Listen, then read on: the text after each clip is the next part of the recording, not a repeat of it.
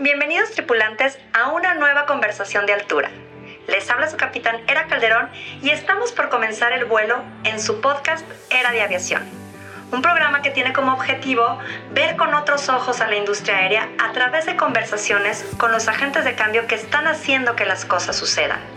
Abrochen sus cinturones porque estamos por despegar.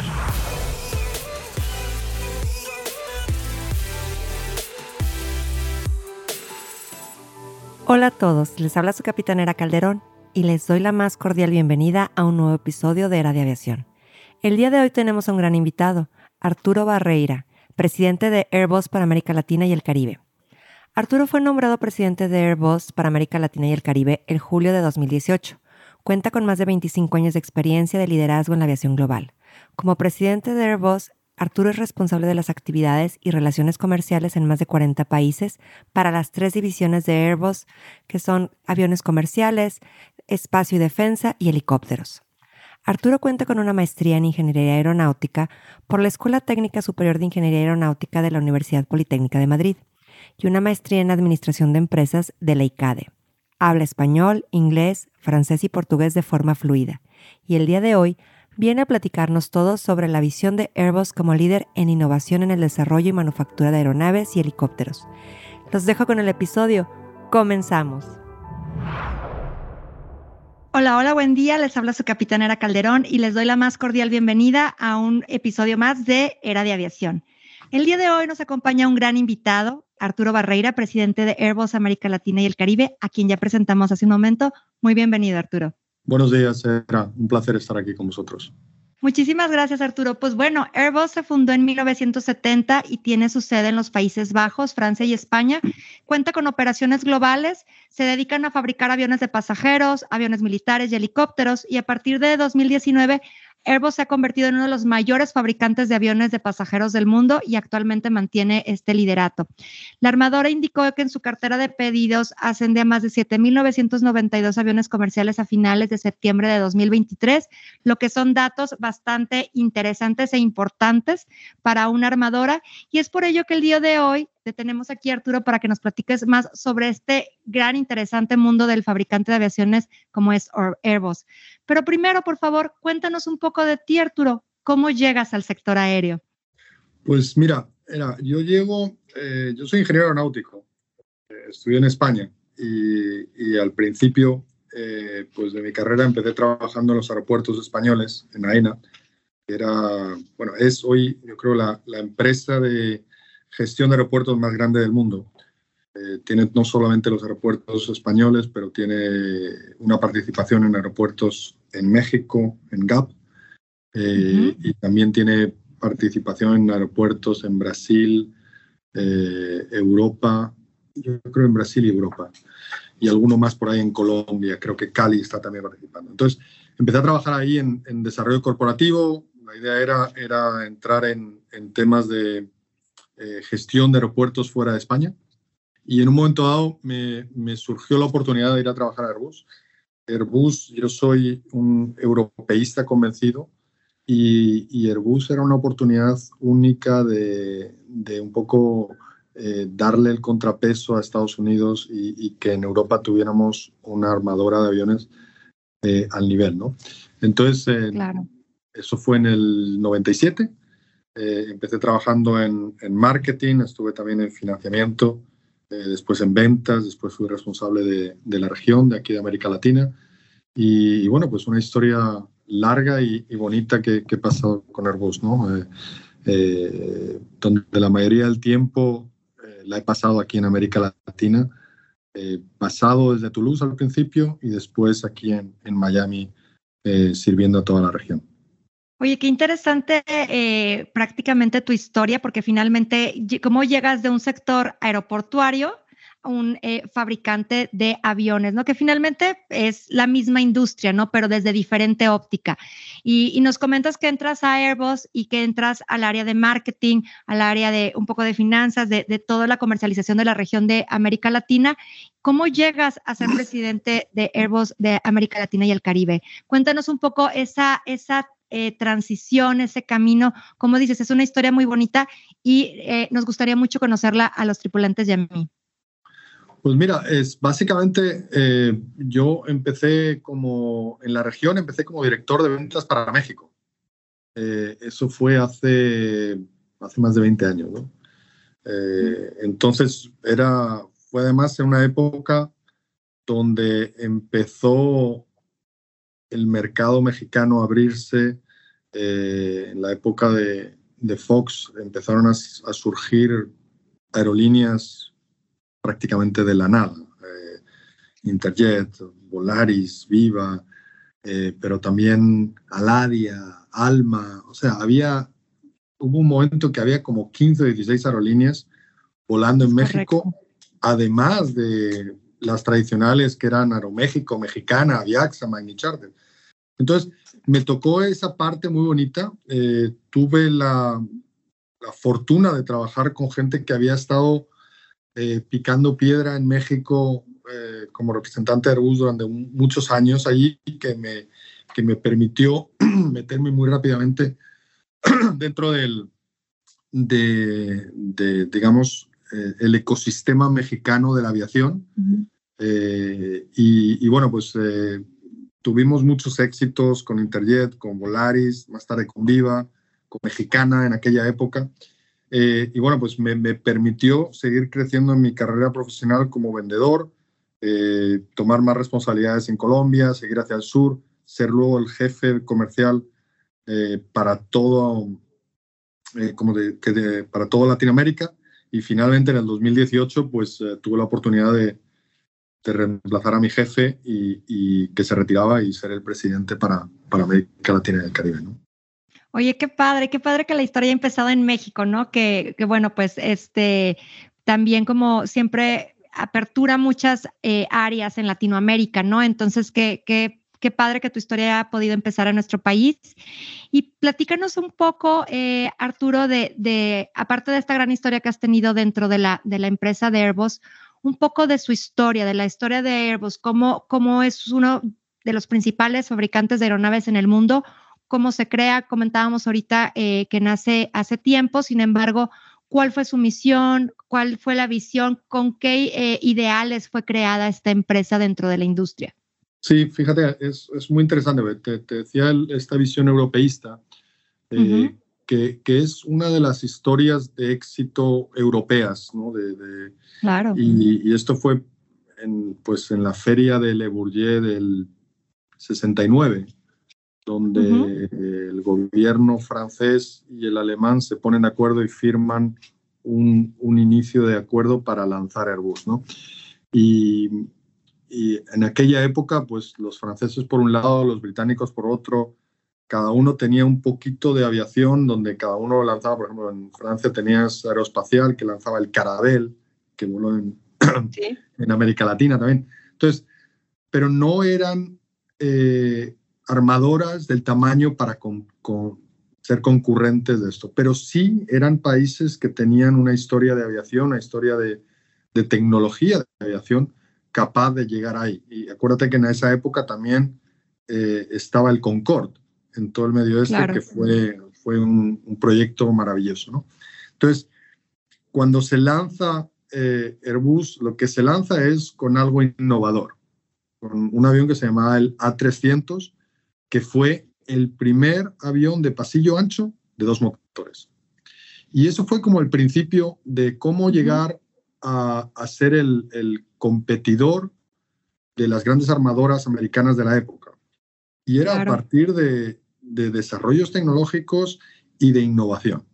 Y luego llegó el A320, que fue el primer avión de un solo pasillo, perdón, el primer avión que tenía eh, fly-by-wire, es decir, que en lugar de estar operado a través de mecánica y poleas, era todo eléctrico. Todos los controles del avión eran eléctricos, de forma que el avión básicamente podía estar dentro de una, eh, eh, no sé cómo decirlo en español, una envelope de, vuelo controlada, porque todo eran sistemas eléctricos y, a través de computadoras de aquella época, que son muy diferentes a la día. Y eso permitió que, por ejemplo, cuando sacamos el A330 y el A340, eh, como las respuestas de, este avión que tenía joystick, en lugar de tener los, los, cuernitos como, como todos los aviones, se controlaba básicamente de una forma un poco diferente, eh, pero permitía que, por ejemplo, la misma acción que tú hacías en, en, en, el control, en una 320 o una 330, fuera similar, de forma que para pasar de un entrenamiento, eh, una persona que estaba entrenada en el 320, pasar al 330, en lugar de pasar 25 días, solo necesitaba 7, 8 días de entrenamiento, con, con eh, los, los incrementos de productividad que venían. Entonces, eso fue otro primero. El, el, eh, el desarrollo de materiales avanzados como la fibra de carbono en los aviones, pues nosotros empezamos ahí. Eh, hoy en día en el, en el 350 tenemos prácticamente 70% de materiales avanzados, no solamente carbono, pero sino titanios más avanzados, etc. Pero en, en el A320 al principio estábamos en torno al 20%. Es un avión que empezamos a lanzar eh, a finales de los años 80. Entonces, han sido todo como eh, novedades tecnológicas para intentar sacar eh, ventaja a través de la tecnología a los competidores y llegar a un puesto como estamos hoy de, número uno, donde, donde tenemos una clara visión de dónde estamos. ¿no? Y ahora nuestra visión es ser pioneros en el desarrollo de una industria aeroespacial sustentable para un mundo unido y seguro. Eso es como, digamos, la, la visión de Airbus que tenemos hoy. Eh, y, bueno, pues eh, para esto, uno de, los objetivos clave es la descarbonización de la aviación. Claro, fíjate que tocaste varios puntos que me parecen muy importantes eh, y quisiera retomarlos porque yo creo que lo que ha hecho Airbus siempre es, como, como bien dices, innovar, ¿no? Innovar en estos, en estos materiales, innovar en, en cómo hacer más eficientes los aviones, ¿no? En, en inclusive lo que comentabas de, de la capacitación que, que, tuviera un lapso, un periodo más corto de entrenamiento a los, a los pilotos, ¿no? Yo creo que siempre se ha distinguido Airbus por este tipo de, de acciones innovadoras y de tecnología. Y entonces, en, en este desarrollo de aviones eh, más eficientes que hemos estado platicando, también se han enfocado, como ahorita comentabas, ¿no? en el tema de la descarbonización y eh, han buscado materiales mucho más sostenibles, eh, más, más livianos para ahorrar temas de consumo de combustible o reducción de, emisiones a la atmósfera. Me encantaría que también nos platicaras, porque es uno de los distintivos que tiene Airbus en esta área, de cómo impacta precisamente la sostenibilidad de la aviación eh, en esta visión que tienes y que estás comentando, ¿no? Sí, eh, o sea, es, básico, ¿no? El, tema de la descarbonización eh, tiene, tiene dos, temas. Uno, el consumo de, combustible es el rubro más importante para las compañías aéreas. Supone, dependiendo del tipo de compañía aérea, pero ponle que es en torno, y, y, el, costo del combustible en ese momento, pero ponle que es en torno al 40% de todos los costos de una compañía aérea es el, consumo de combustible. Pero no solamente eso, es también el efecto que tiene en el medio ambiente, esas emisiones de CO2. Por lo cual, no es solo importante desde un punto de vista de costos, sino es un punto de vista porque tenemos la obligación de descarbonizar eh, la aviación y tenemos un compromiso en el bus para llegar al net cero en el 2050. ¿Okay? Entonces, eh, muchas de las cosas que estamos haciendo Airbus, por ejemplo, el año pasado gastamos de forma global en, investigación y desarrollo, RD, fueron unos 3 billones de euros en este tema. No todo fue ese tema, pero la, gran parte la mayoría. va a este tema, porque eh, es eh, la preocupación fundamental de las compañías aéreas y de la sociedad en este tema. ¿no? Entonces, eso es muchas de las cosas que estamos haciendo es para ayudar a las compañías aéreas a ser más eficientes, a tener cada vez aviones más eficientes y, a, conseguir que seamos capaces de tener una aviación sin, sin Hoy en día tenemos la suerte de que nuestra familia de productos son todos aviones de, de última eh, tecnología, ¿no? Es decir, eh, desde la 220, la 320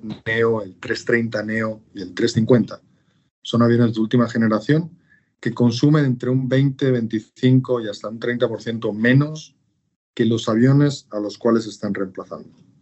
Hoy en día solamente el 25% de los aviones que están en operación son de este nivel tecnológico. Entonces, necesitamos muchos más de estos aviones para ser mucho más eficiente y reducir eh, las emisiones de CO2 en el mundo. No solamente eso, estamos trabajando en el, en el tema del SAF, estos eh, combustibles sustentables de aviación o sostenibles de aviación, eh, de forma que eso nos va a ayudar a, a, continuar reduciendo a través de estos combustibles la huella de, de carbono.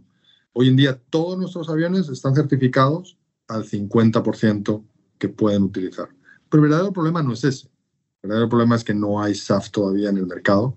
Pero tenemos el compromiso de que para el final de esta década todos nuestros aviones estarán certificados al 100%. De hecho, me parece, me parece increíble todos los esfuerzos que están haciendo en general la aviación por, por esta meta que tenemos del eh, de reducir cero emisiones al 2050, ¿no? Que se dice, se dice, y lo hemos comentado en otros episodios, se dice como muy sencillo, sin embargo, los esfuerzos que se, que se están haciendo son bastante importantes. ¿Por qué? Porque 2050 es mañana. O sea, en, temas de aviación, el, el periodo pudiera parecer largo, pero realmente no lo es.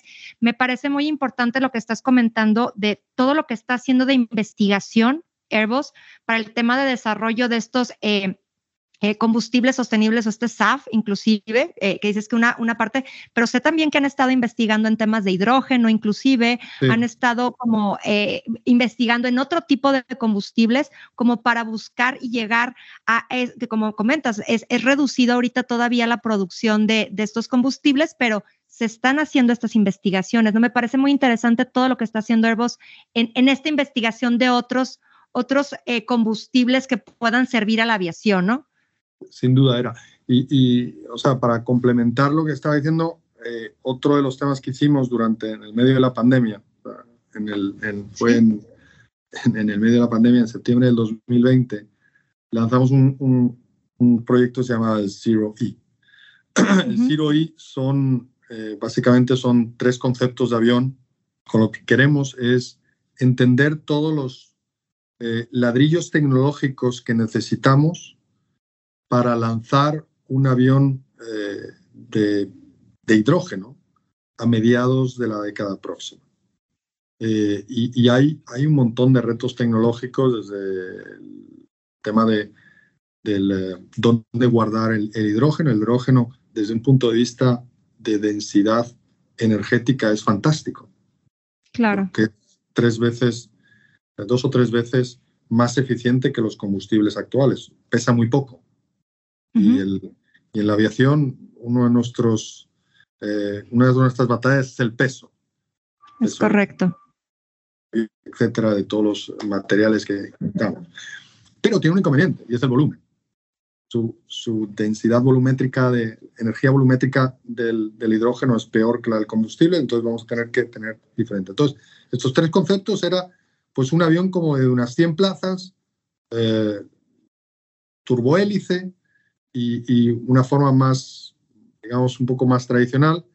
Luego un otro avión que sería un turbofan, digamos que es una forma similar a, a una 320 de hoy, eh, y con, con, motores, como te decía, turbofan, o una tercera opción, eh, también entre en torno a 200 asientos, que era una especie de, de ala volante, okay, una forma un poquito más diferente para utilizar el volumen del ala volante. ¿no?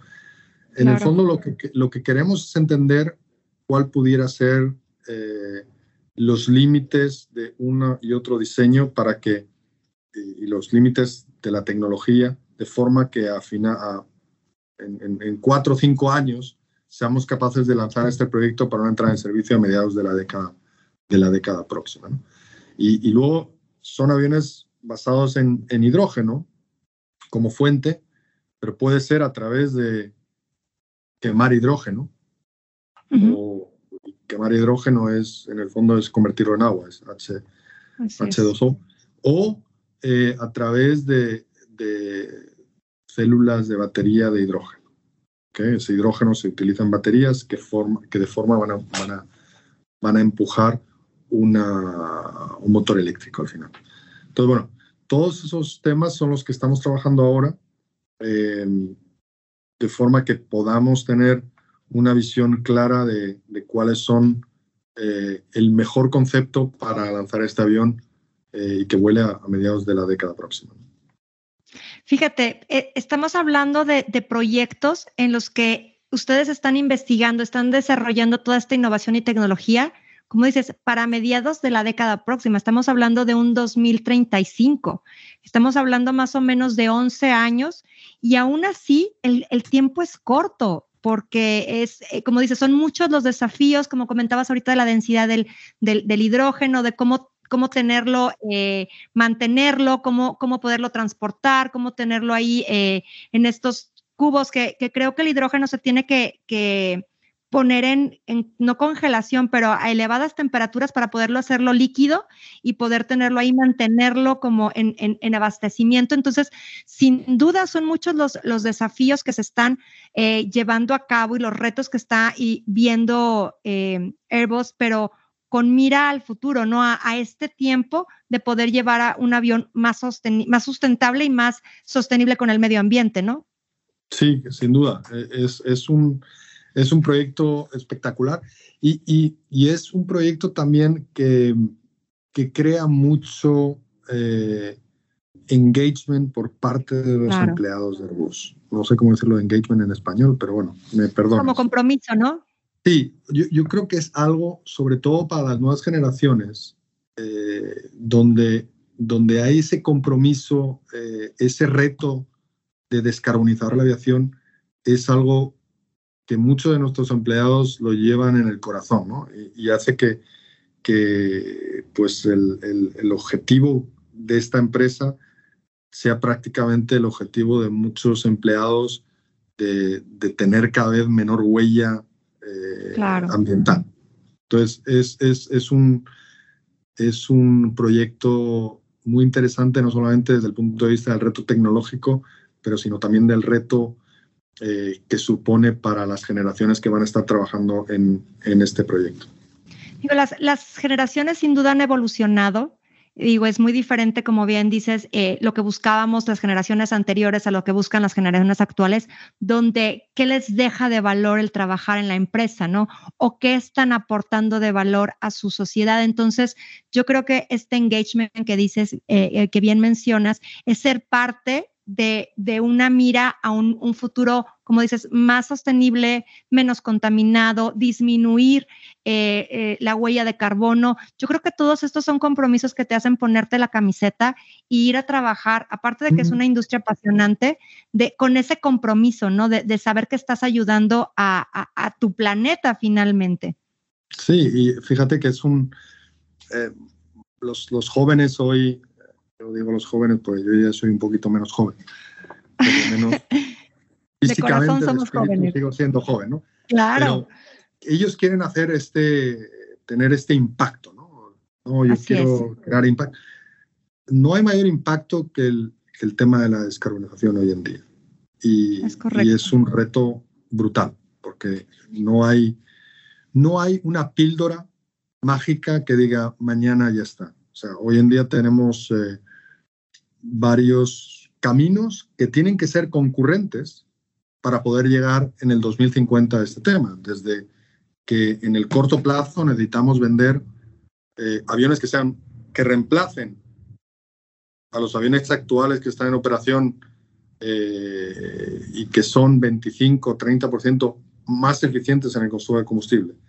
Tenemos el tema de todo lo que estamos trabajando en el tema de, de ser más eficientes en las operaciones aéreas. Por ejemplo, eh, le vendimos a, a, la TAM eh, hace un año, un año y cacho un sistema que se llama el, Descent Profile Optimization, una optimización del descenso de vuelo en lugar de ir haciendo como escalones que a base de la inercia el avión baje con prácticamente con los motores en pausa, en idle. Wow. De forma que, que, reduzcas el consumo de combustible se, se reduce en torno a unas 300 toneladas por año de emisiones eh, por avión. Entonces, este tipo de desarrollos tecnológicos son los que permiten ir poco a poco. El tema del SAF. Eh, hoy en día prácticamente el SAF es menos del 1% de la producción mundial de, de combustibles. Pero, por ejemplo, nosotros estamos poniendo eh, SAF en nuestros vuelos para transportar piezas intraplantas. Sabes que nosotros tenemos un avión que se llama el Beluga, que ¿Sí? si lo has visto, no te vas a olvidar nunca porque parece como una ballenita donde dentro van piezas de avión. Es precioso. Es hermoso. uno de los aviones más icónicos que tenemos. Claro. Eh, sobre todo para los niños. Y, sí, es hermoso. En este avión estamos cargando continuamente SAF. Estamos haciendo que las entregas de nuestros aviones de, los, de tanto de Europa, Estados Unidos o en China, los aviones salgan con un, con un porcentaje de SAF y lo estamos haciendo gratis para los clientes, no estamos cobrando por eso. Son esas pequeñas cosas que estamos haciendo para eh, fomentar el desarrollo del SAF, porque en el fondo el SAF es como eh, huevo o gallina, que es primero. Si no empujamos y si no tenemos un, un, un, impulso desde nuestro lado, pues tampoco se va a crear solo. Además de eso, como te decía, estos aviones de nueva, de nueva generación basados en el hidrógeno, eh, todo va a ser necesario para llegar a ese, a ese objetivo del net cero que queremos en el, en el 2050. ¿no?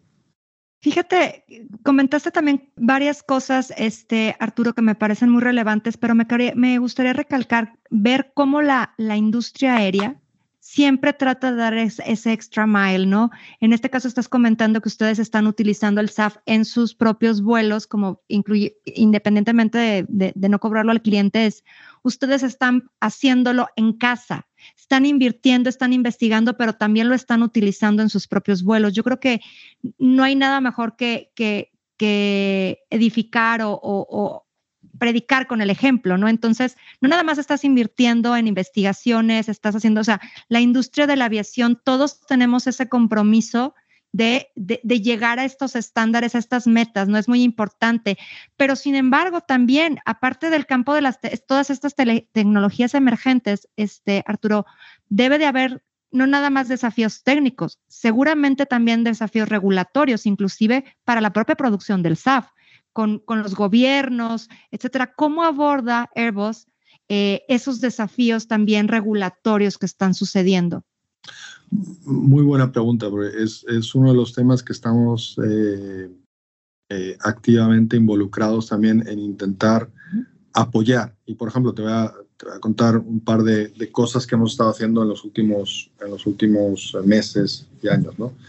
El, el, año pasado lanzamos un, un proyecto eh, de SAF en, eh, en México, que, que, fue con muchos de los stakeholders del, del negocio, no solamente nuestros clientes como Volaris y, y, Viva participaron, pero también Aeroméxico, donde queríamos preguntarle a la academia cuáles podrían ser eh, las formas de, de, desarrollar o de, de, de, avanzar con el SAF en México. ¿no? Eh, fue un, un, proyecto donde las, pues, al final ganó el, el premio el Instituto Politécnico Nacional. Eh, dimos el premio durante el FAMEX del año pasado. Así es. Y este año estamos lanzando otro, otro proyecto para ir un poquito más lejos, ¿no? Y para dar un poquito más tiempo y que sean proyectos donde, donde haya una factibilidad eh, industrial de, de, este proyecto, ¿no? Entonces, eso es, es por un lado en México. También estamos eh, colaborando con la TAM y juntos estamos lanzando un, un, estudio a través del MIT, el Massachusetts Institute of Technology, para que a través de la región, en los principales países, determine cuáles son las políticas necesarias para que el SAF crezca y para desarrollar el SAF en la región.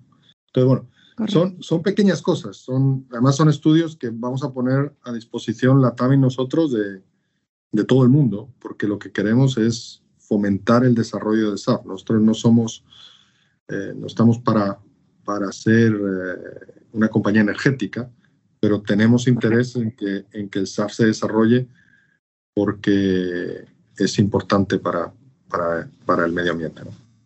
Es que finalmente formas parte de ese ciclo.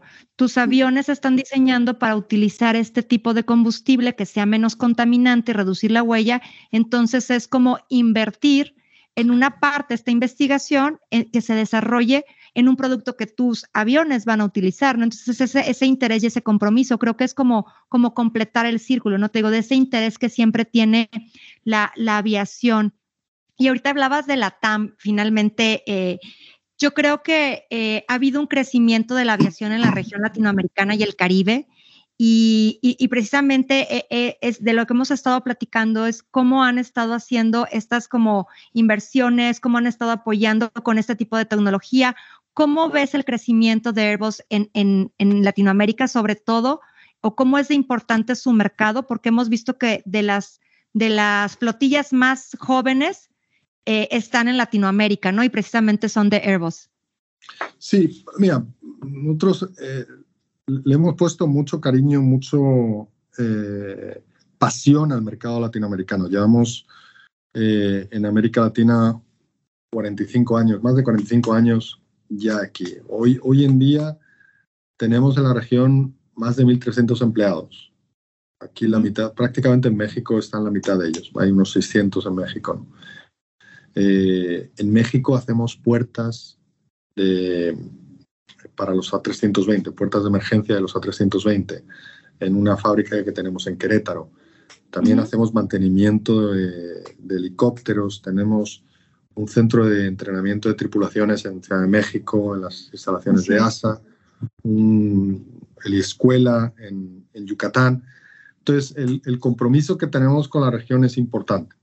Es simplemente queremos seguir viendo eh, crecer la región y, la verdad es que nos ha ido muy bien con las políticas que hemos puesto, además de tener unos productos que se adaptan perfectamente a las necesidades de nuestros clientes. ¿no? Tenemos, sin lugar a duda, el, avión em, más exitoso en las flotas de las compañías latinoamericanas. Aquí, por ejemplo, Volaris y Viva operan al 320 y 21.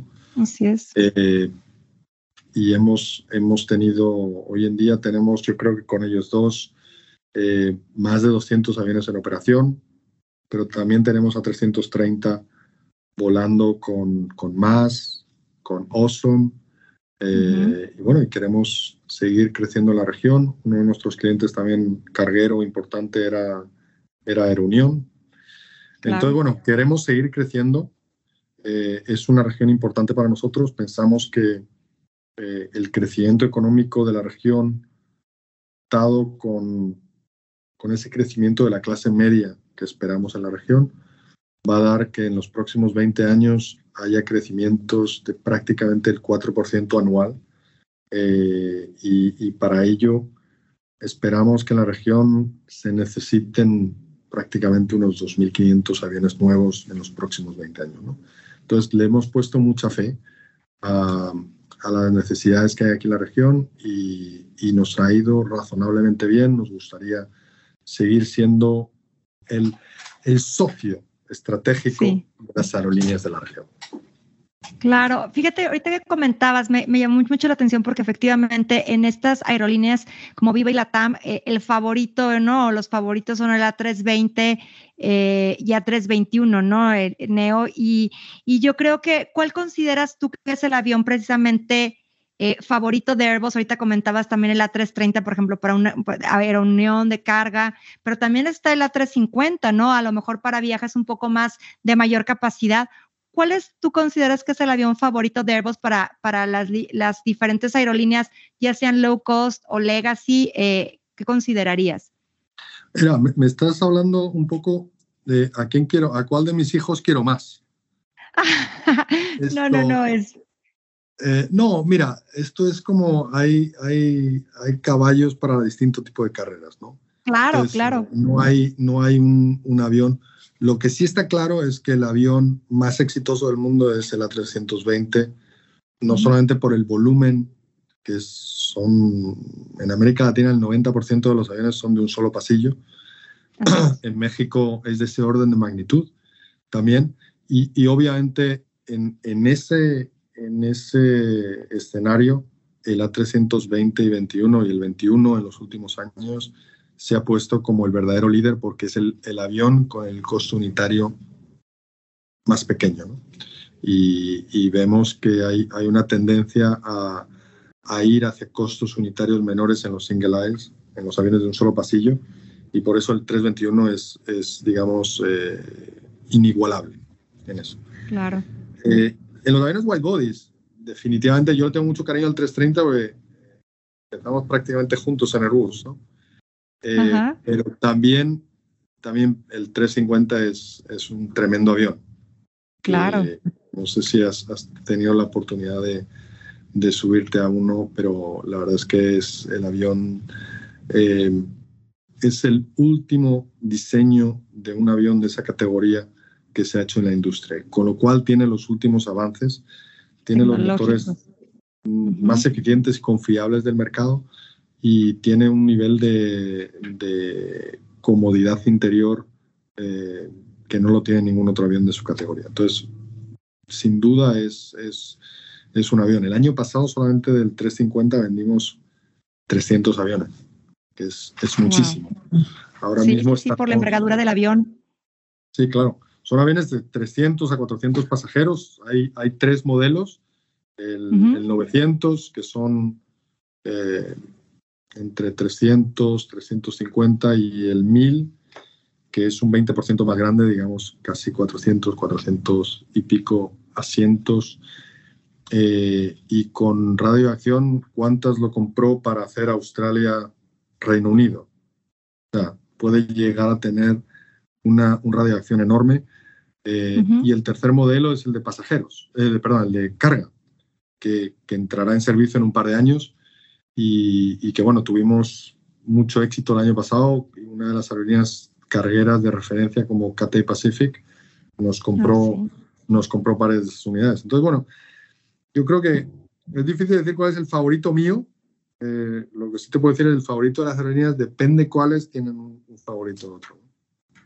Oye, me encantó cómo dijiste de cómo, cómo puedo hablar de, de, mis hijos, ¿no? De mis hijos predilectos, no, no hay favorito, ¿no? Y, tiene mucho que ver, de acuerdo como bien señalas, las necesidades de cada aerolínea, ¿no? Si va a ser de carga, si va a ser de otro tipo, una, una aerolínea a lo mejor de bajo costo o, una de mayor, este, una lega, sino que estamos hablando, por ejemplo, de un Japan Airlines, una cuestión que ya son vuelos mucho más largos, una 350 pues es idóneo, ¿no? Por ejemplo.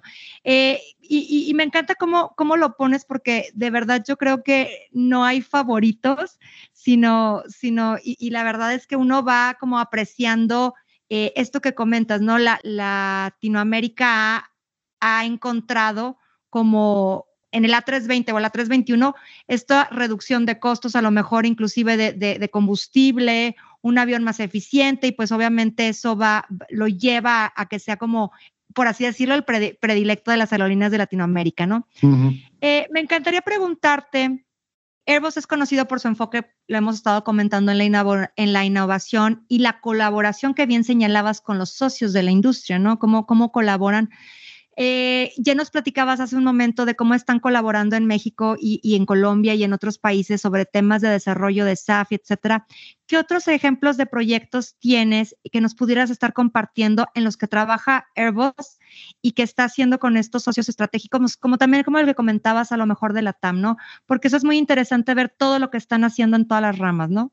Sí, mira, un proyecto, o sea, proyecto parte del tema de la escarmención, otro de los grandes eh, áreas de trabajo y desarrollo es el tema de la digitalización. Eh, hemos desarrollado un proceso que se llama DDMS, que es Digital Design, Manufacturing and Services, que lo que queremos es eh, básicamente digitalizar de extremo a extremo pues todo nuestro desarrollo de diseño, ingeniería, fabricación e incluso los servicios. De forma que lleguemos a reducir los tiempos para ir al mercado con un producto, los ciclos del producto. Eh, porque en el pasado, bueno, uno de estos aviones, eh, los aviones antiguos, pues no se diseñaron de forma digital.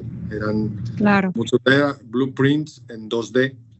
Entonces, eh, claro, o sea, en los años 80 no, no existía la, la capacidad de, de, computación que hay hoy en día y lo que nos permite esto es, es eh, ser mucho más rápido en el tema del diseño, ser mucho más rápido en el, momento de añadir cambios eh, e incluso a la hora de añadir servicios que van con esos diseños, eh, que todo esté conectado desde principio a fin. Otro tema, por ejemplo, de la digitalización es que trabajamos con una plataforma que se llama Skywise, que, hemos diseñado nosotros eh, junto con una empresa de, tecnología que se llama Palantir. Hoy en día un avión recibe en un vuelo gigabytes de información.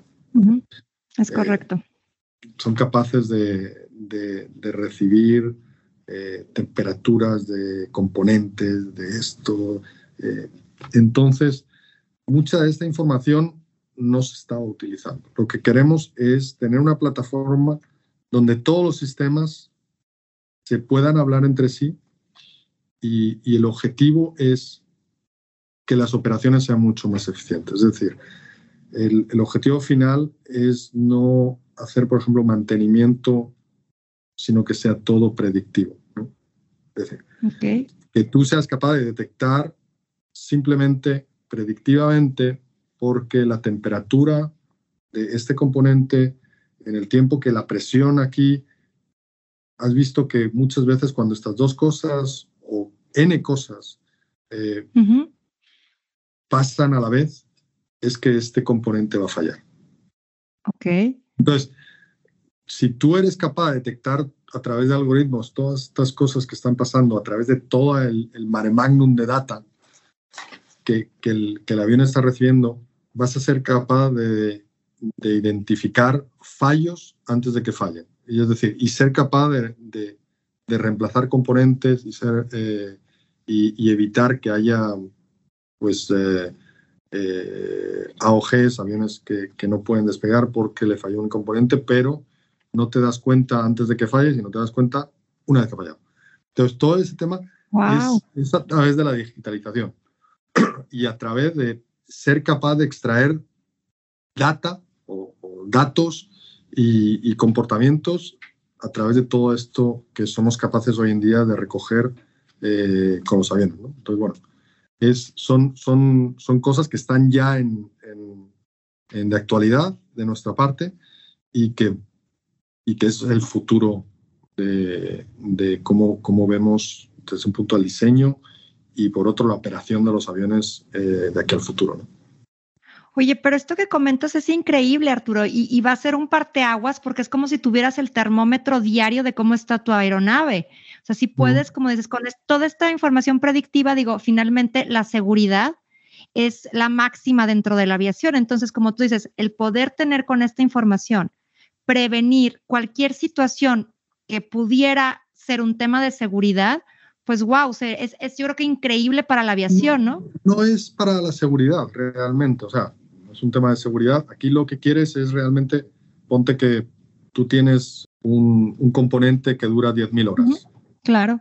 Ese es su, su, tiempo, pero hay veces que ese componente, debido a, el tipo de operación, algunos factores. Pues a lo, mejor, a lo mejor va a durar un poquito menos. Entonces, claro. si tú ves que en la operación hay una serie de parámetros que tú eres capaz de medir y que cuando esos parámetros están divergiendo de, sus a la vez, puedes decir, ah, bueno, eso es porque el componente va a fallar. Y no es porque en la aviación hay, hay recurrencia en muchas de las necesidades. Cuando tienes, tienes, te puede fallar un componente, pero no tienes ningún problema porque hay un sistema alterno que, que va a ayudarte en eso. Entonces, esto es más para que tú tengas menores eh, incidencias en tu operación y que seas más eficiente a la hora de la operación. Finalmente, esta tecnología es bastante innovadora y como dices, va a ayudar a que, a que la operación de, de la aerolínea sea mucho más eficiente, ¿no? Más, más este, eh, eficaz. Como presidente de Airbus en Latinoamérica y el Caribe, tienes una visión única de la industria de la aviación, este Arturo. Me encantaría que nos compartieras cuáles crees que son en general los mayores desafíos que enfrenta la industria en la actualidad. aparte de los que hemos comentado, como el tema de la descarbonización, eh, que es, yo creo que es el, el, reto más importante que tiene la aviación, sin lugar a dudas, en el, en el medio y largo plazo. O sea, y es algo en, en lo que todos tenemos que estar actuando eh, de forma muy activa. Eh, en el corto plazo, yo diría que uno de los retos más importantes hoy en día es la estabilidad de las cadenas de, producción. ¿no? Eh, vivimos la disrupción del COVID, luego la guerra de Rusia y Ucrania, eh, la inestabilidad en, Oriente Medio, eh, los problemas que hay en el Mar Rojo. Todo esto vemos que estamos en un, en un lo que llaman un VUCA world, un, mundo volátil, eh, incierto, complejo y ambiguo, y, donde muchas de las cadenas de producción no se han recuperado completamente de, de todo este tema. Nosotros tenemos ambiciones de seguir creciendo nuestra producción. El año pasado em, entregamos 735 aviones. Eh, no estamos todavía al nivel pre-COVID, donde habíamos entregado más de 800 en el, en el 2019, pero tenemos una orden de pedidos que tú mencionaste al principio de, la entrevista, de, 8.000 aviones que tenemos que entregar, donde nuestros clientes tienen muchísimo interés de tomar los aviones lo antes posible porque el mercado ha vuelto. Entonces, tenemos que tener la, digamos, la, certidumbre de poder entregar esos aviones en las, en las fechas que les hemos, que hemos comprometido. No, pues son, son retos bastante interesantes, como bien dices, lo de la mano de obra, todo, todo lo que es la, el desarrollo. Si bien, como dices, eh, la recuperación de la aviación ha avanzado, tal vez en la producción ha ido un poco más lenta, ¿no? Eh, y, por, por, estos comentarios que tú bien mencionas, ¿no? O sea, y es a lo mejor normal en, en esta nueva adaptabilidad, la gente también a veces tenía miedo a regresar a los centros de trabajo, muchas circunstancias que se han venido desarrollando post-COVID, ¿no? Ya nos estamos preparando para el aterrizaje. Me encantaría poder continuando platicando contigo horas porque es fascinante todo lo que tiene el mundo de la aviación gracias a Airbus y todo lo que han estado desarrollando. Y, mucho de lo que nos has platicado que desconocíamos y que es importante hacerlo del conocimiento pues de todos, ¿no? Finalmente, yo creo que mientras más conozcamos de la industria, más nos apasionamos y más lo amamos.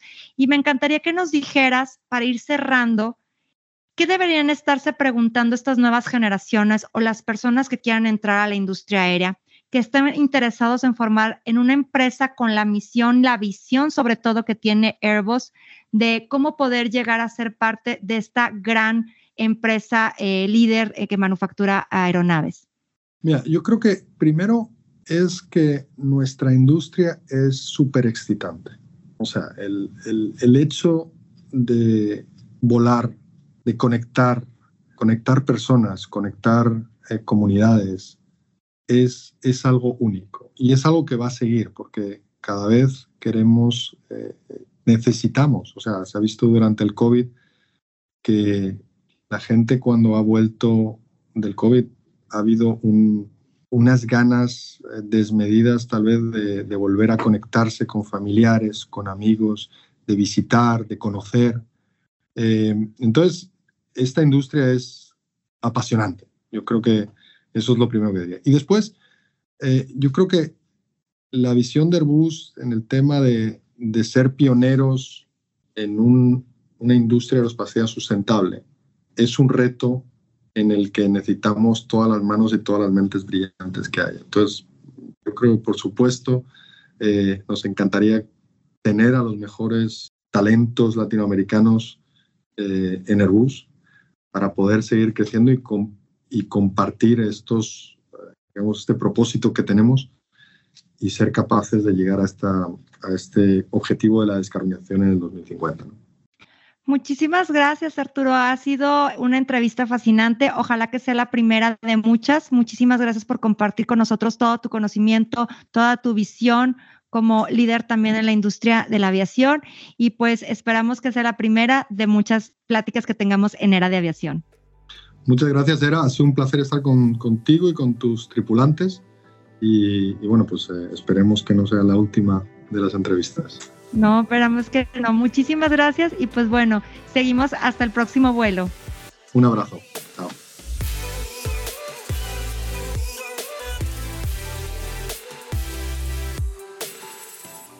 Queridos tripulantes, gracias por escuchar este episodio hasta el final. Recuerde que juntos vamos a generar cambios importantes dentro de la aviación. Nos escuchamos en el siguiente episodio y quiero recordarles que no olviden suscribirse al programa en cualquiera de las plataformas que me estén escuchando para que no se pierdan los siguientes episodios. Continuemos esta conversación en redes sociales.